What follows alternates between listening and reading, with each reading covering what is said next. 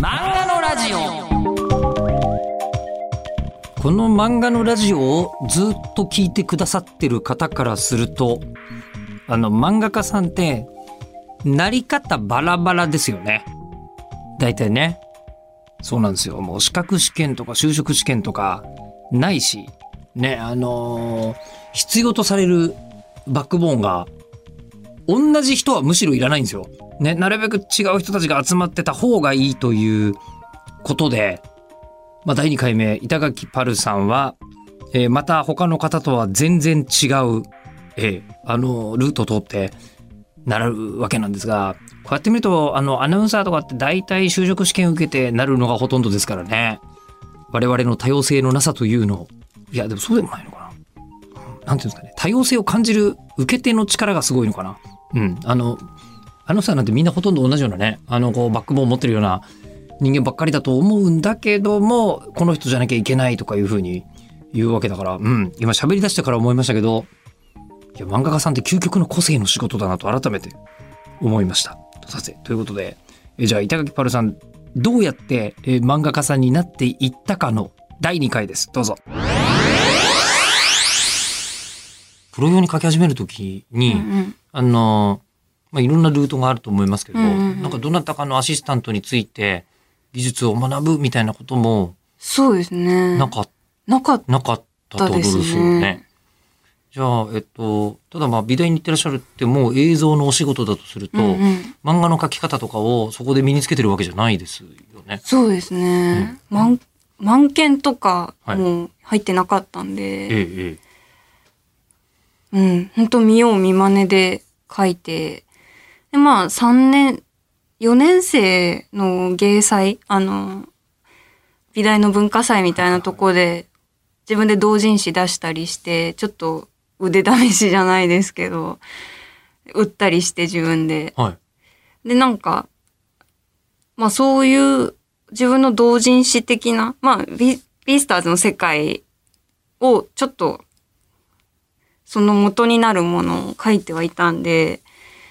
うん、それでもうこれ誰かに言われる前に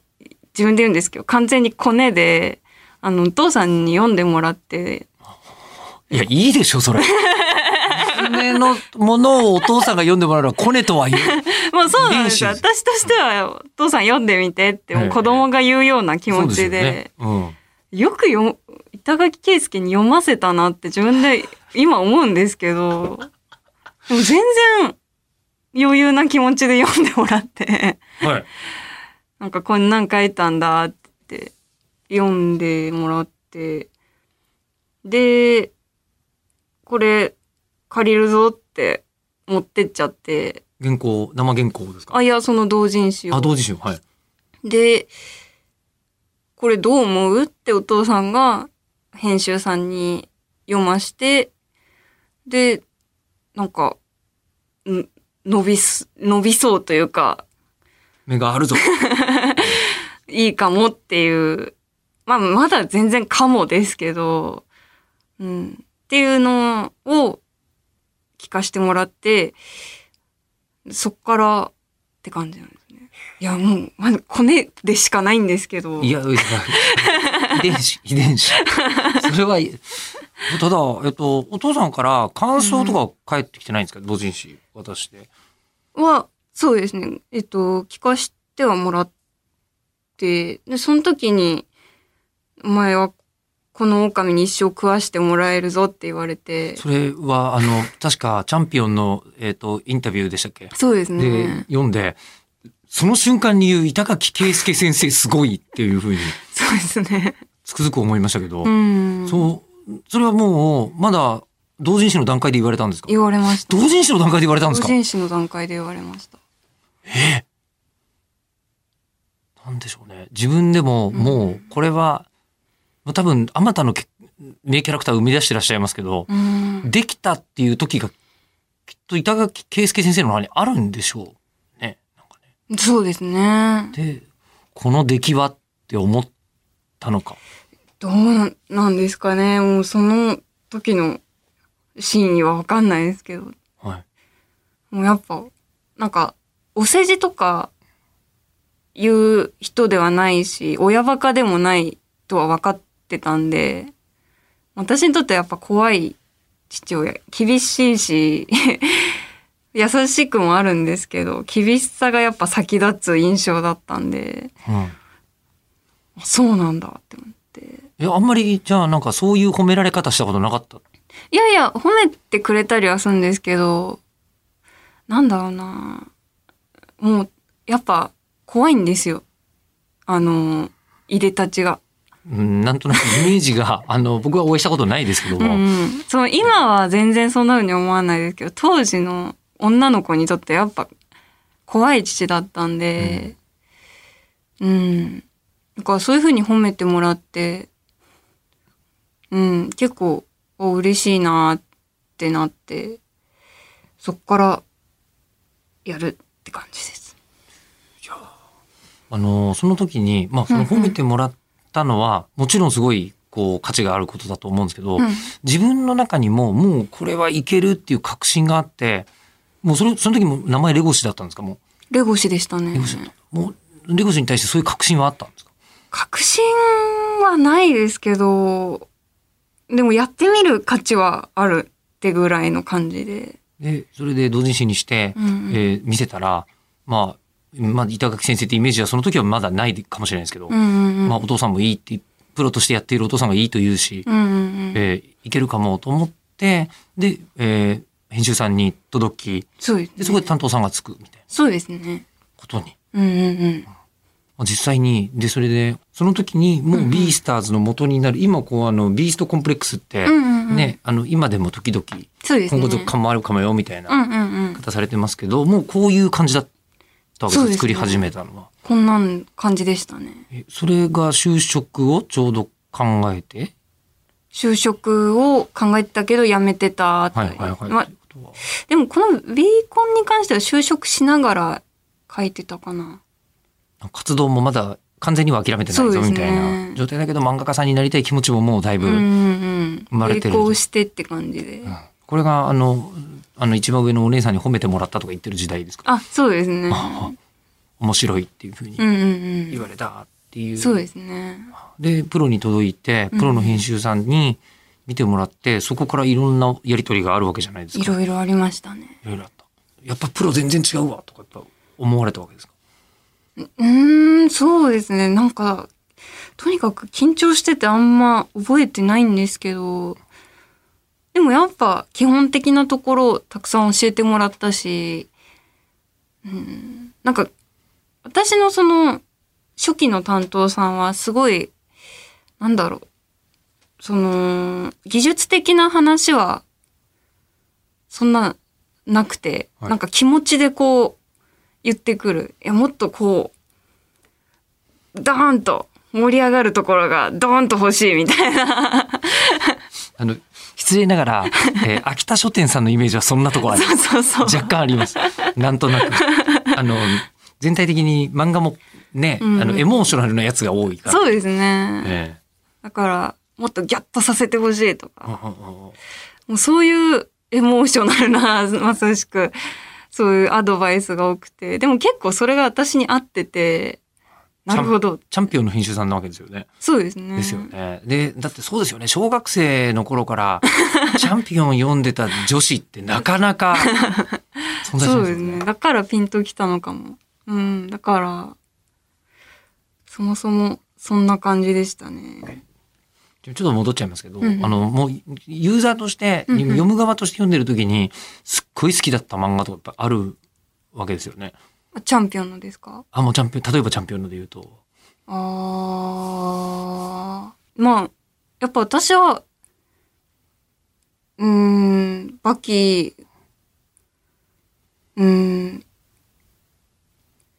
以上に面白い少年漫画、多分読んでないんで、まあ、バキがここね、20年、チャンピオンを支えていらっしゃると思いますそうが、なんですよね。なんか、なんか多分、バキと、あちとな、みにじゃあバキで、バキが好きな人になると、バキのキャラとバあのバトルだったらどれが好きかって話には、あーなりがちですけどはいはいはい。私は、ああ、これ、バトルとかじゃないかもしれないですけど、あの、裕次郎と、バキのお母さんの、な、殴り合い、最後、バキを助けるために、お母さんが立ち上がるっていう、なんかそこで裕次郎が、お母さん抱きしめて、なんていい女なんだって言いながら骨折るじゃないですか。はい。あのシーンがめちゃくちゃ好きですね。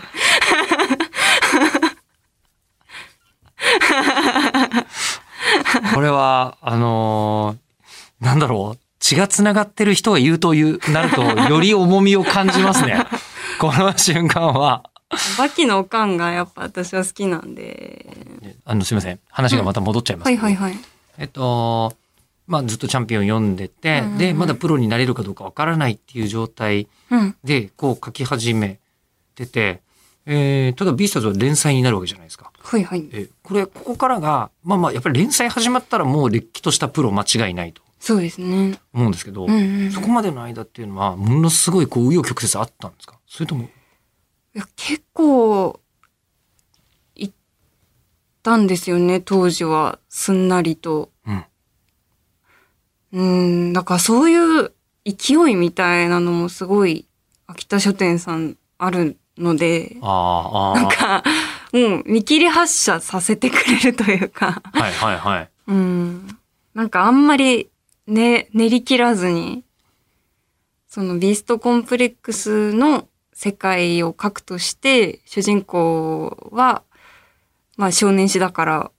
若い男の子がいいだろう。で学園ものにしようぐらいの感じで決まってったんでう、ん。うん。すごいな。ライライブ感って思いますけあど、。自分がその最中にいても思ってたんですかいや、当時は思ってなかったですね。当時は、え、もう早くデビューしないと、うん。なもうみたいな焦りがあると。早くデビューしたいって思ってたし、うんうん、ビーストコンプレックスが結構、なんか評判がいいって教えてもらってたんで、担当さんに。なんか、調子に結構乗ってたんだと思いますね。いけるみたいな感覚がどっかそうですね。もうあり。あったんだと思います。で、あとはあのーまあ、デビューの時は、もう、名字こそ同じ板垣さんで出てらっしゃいますけど、うんうんうんあのー娘さんであるってことは、まあ、何も言わずに、そうですねね、デビューされてますよ。言う必要もないし、うっん。て思って。作品性繋がってないうん。 し、まあ、話題性だけで売れる世界じゃ漫画ってないんだなっていう判断が、まあ、すあの、素の新人さんとして、そうですね。連載が始まった方がいいんじゃないかうんうんうん。っていうことになって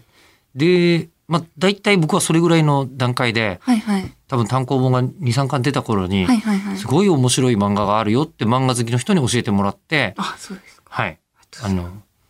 ビースターズにうんうん出会って、これはっていうふう にあの思うあたりがファーストコンタクトだったんですよ。でもただその時に思ったのが、えっと説明ができないって思ったんですそうですね。面白いうん。動物漫画だ。いや、動物、いや、動物漫画なんだが、うんうん。えー、なんて言うんだろうな。うさぎの女子が、うんうん。えれえ、キレキレでかっこいいんだよ、みたいにえどういうことみたいな、もういいわいいから読んで、いいから読んでっていう話に、大体なるようなそうですね。進め方だったんですけうど、んうん。これもビースターズ最後の最後までそうだったと思うんですけど、うんうんあの共感とかじゃないじゃないですか。そうですね。え えあの、こいちゃなんですけど、やっぱり肉食獣がうんうん草食獣を食べたいという気持ちに悩むっうんうん。て、多分人類どこにもい ないと思うんです、そほうぼです。ね。ほぼ100%。うんうんだから共感じゃ絶対ないって分かってるのにう、ん。全然退屈じゃないんですよ。うんうん。何こ れなんです。大体あの、こう、漫画読んでると、クラスの中の目立たない子がいじめられてたりとか、はいはいはっていい。うとこから始まる。うんうんうまんあ、それは確かに分かるようんうんうん。入りやすいんだと思うんですけど、もうそこ、ボーンって置いてってるじゃ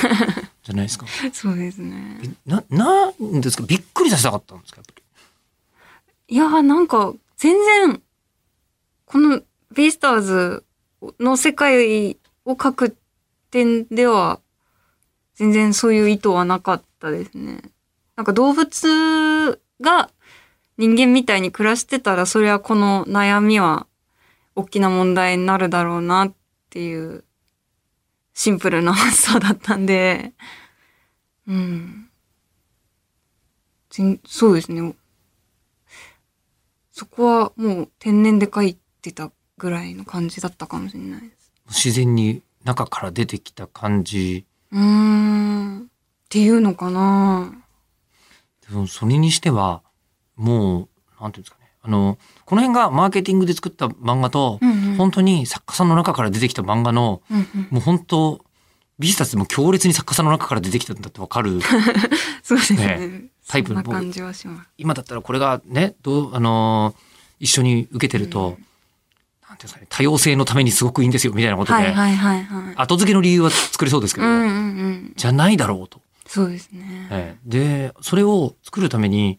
想像の広がり方が果てしないなと思って であの一緒に暮らしてる街でこんなものが売られていてこんな食事をしていてっていう想像をうんどこかから参考を取ることができないじゃないですかうん、そうですね。これどうしてるんだ ろう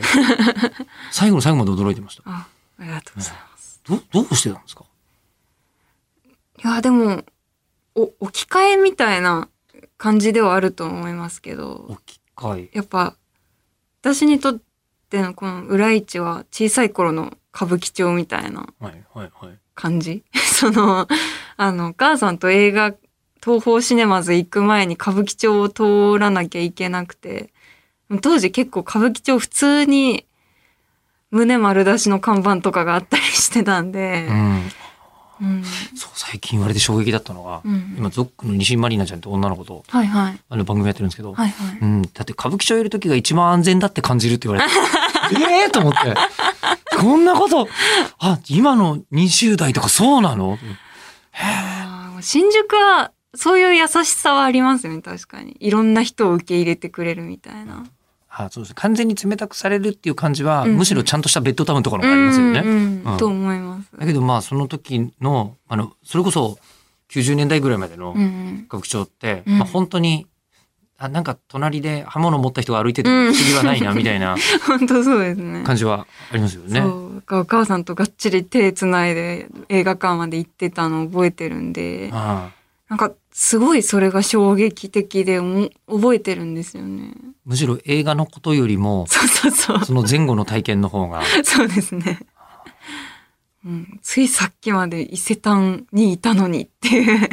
そうですね急にこんなとこに入るっていううん、なんか、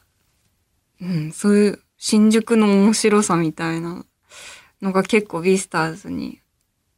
影響してるかもしれないですねでその時に、まあ、見た新宿のこう、まあ、歌舞伎町のイメーうジんうんに、ここに動物たちがいたら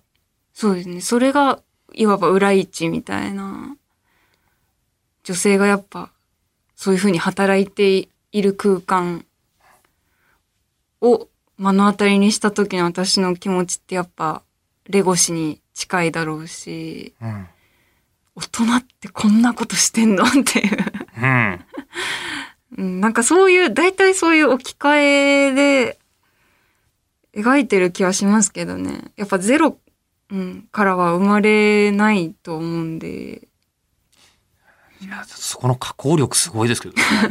そこからねあの卵の出来に誇りを持つ鶏がねそうですね。あの自分のなんかなんだろうちゃんとすした組織だった集団を作るジャコウ猫とかそうです。そんな想像するみたいなのの、なんて言うんでしょうね、こう、発想のうん、飛び方が明らかに他の作家さんと違うぞいや感じがするんですけど、なんか NG ってあるんで、NG というか、べからずってあったりする、ー、でからず。はい、あの、なんて言うんですかね。うん僕は、まあ一応アナウンサーで人と話すのが仕事なんですけど、例えば必ず、えー話を終わらせるときに、えー頑張ってくださいって言って終わらせる人とか、はいはいはい。話を始めるときにマイブームは何ですかっつってうんうんうん。始めることだけは、もう本当にそれやったらアナウンサーとして終わりって思ってるんですよ。あー、なるほど。へえ。それやっちゃったら。ら、もう何にも仕事してないのと一緒と。はいはいはい。マイブームで初めて行った、三浦淳は素晴らしいけど、そ れ以外の人は他の聞き方で考えなさい、あんた、みたいなへえ、面白い。ことを思っているんうんですが、はいはいはいなんか例えばその、まあもともとベタなラブストーリーに乗れないみたいうんなうんうんことをおっしゃってましたけど、はいはいそういう、なんかこうは気がつくと避けてるな、みたいな。うーん説明から始めない、あうー、んまあ、これは普通に全ての漫画は家いがそうかもしれないですけど、はい。一話一話やっはぱ週刊誌って立ち読みで途中から入ってくる人とかもいると思うんで、はい。そんなん急に時は1900何年みたいな こういう戦いが行われててみたいなモノローグから始まったらもうそこで私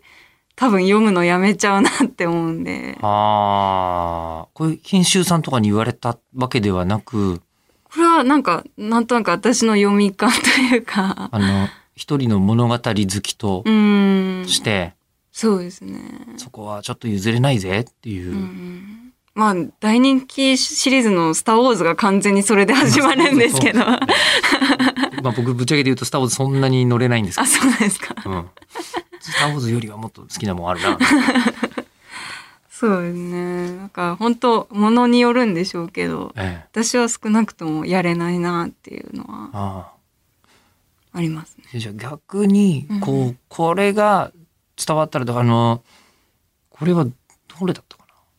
あのエッセイだったか、うんあのそれこそ後書きページだったか覚えてないんですけど、うんうんもうネームやってる最中はもう人のことを傷つけてやると思って書いてるって、ええ はいはいはいおっしゃってるじゃないですか。えーっていうようなうんやっぱりこうみんながドッキリしたら勝ちみたいな。うーんなんか傷つけるというかなんか心をこうちょっとうでも動かすぐらいの、うん、気持ちうーん金銭に触れるっていうとなんか高尚すぎますけどうーんなんかちょっとでもこう心を揺さぶれればなっていう別に泣かすとかじゃないしそうですね。笑わせるとかともまた違うし、うんうんなんかもう揺さぶるうーん。そ、そこを毎は毎は目指すって感じですね。あのそれも作家さんになった時から、んもうそれははっきりしてたんですかもうそれはやっぱビーストコンプレックスを4あ話書いた時に結構、うん、学んだことというか、うん、あそれこそ、ここもっとドカーンとみたいなあそれも担当さんのアドバイスで、なんかおそらくやっぱ心に触れるってことなんだろうなっていう、うん、なんとなくそういう教えっていううん、そこは心がけてはいますけどね。で、えービースターズうん、書き切ってはい。であのそれこそエッセイの方では、うんうんまだ私は最終回を書いたことがないっていうそうですね書き。方をされていて、うんうん、で実はだからそれを読んでいたんで、はいはいはい。あのビスターズどうするんだろうと、あえーー思って行ったらあのなんていうんですかねものすごい納得がいくうんうんうん。しただ最終回に書いていらっしゃった通り僕もあのゴーヒンとのやり取りは欲しいってすごい思いました ネームで書いてらっしゃると、そうなんですよ。入んなくて。えーすっごい欲しいなとはまあ思いましたけど、うんうんうんあのあこういう物語がこのボリューム感でこれで終わるのってそうですね。すっごい納 得。あそう終わり方って自分で決めてよかったんですか、あ、それはそうですね。うん、もうこの物語はここまでですみたいな。うんうん。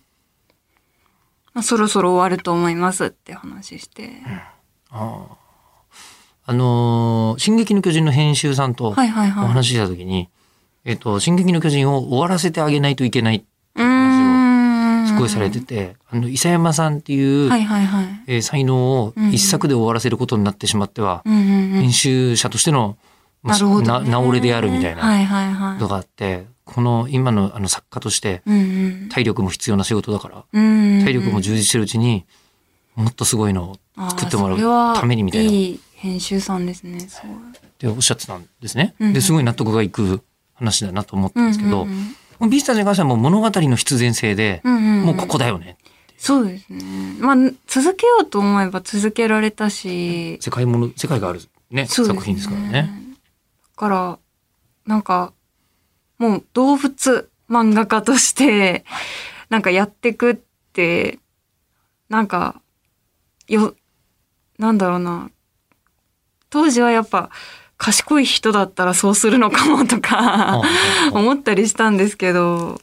でもやっぱ別に動物をずっと描きたくて漫画家になったわけではないんで、漫画が描きたくて。そうですそうですね。うん、いろんなの描きたいなって思ったんで、終わりにしたっていう感じです終わらせるのが怖いとかそういうのはあんまりなく。ね。なかったですね。うん。割といつも通りって感じでああ終わりましたね。で、納品って感じです かね。プロとしては。そうなんですよね。納得のいくものを。うんうんうん。結構あの、ビースターズが、はい。まあもう、わかるわ。あの、説明から始めないことの大切さ。あの、私、ラジオでジングルとかから上がってくると今 CM からね、あの、こう上がってきて短い音楽あるじゃないですか。で、あの後に、自分の名前から言うみたいなパターンって、なるべくしてないんですよ。台本上そうなってて、そうじゃないとあの混乱する人がいるとかいう時は仕方なくやってますけど、一一言目って一番美味しいよね。ラジオでね、必ずみんな聞いてくれるんだからそこで何か言いたいよねっていうのはすごいこう思うんですけど、これは何ですかね、教科書みたいなものを作るのに自分が向いてないんだなってことをすごく思いますね。うん。さて、ということで、えー、まあ、ビースターズは、あまあ、本当に、あの、他に替えのない唯一無二の漫画だったと思うんですが、その作品を完結させる。うん。大ヒット作って終わんない方がいいのにっていうのは、ファンも編集さんも思っている可能性が高い。のにと。その後どうしたのかというお話を伺いましょう。次回配信は3月20日の日曜日午後6時予定です。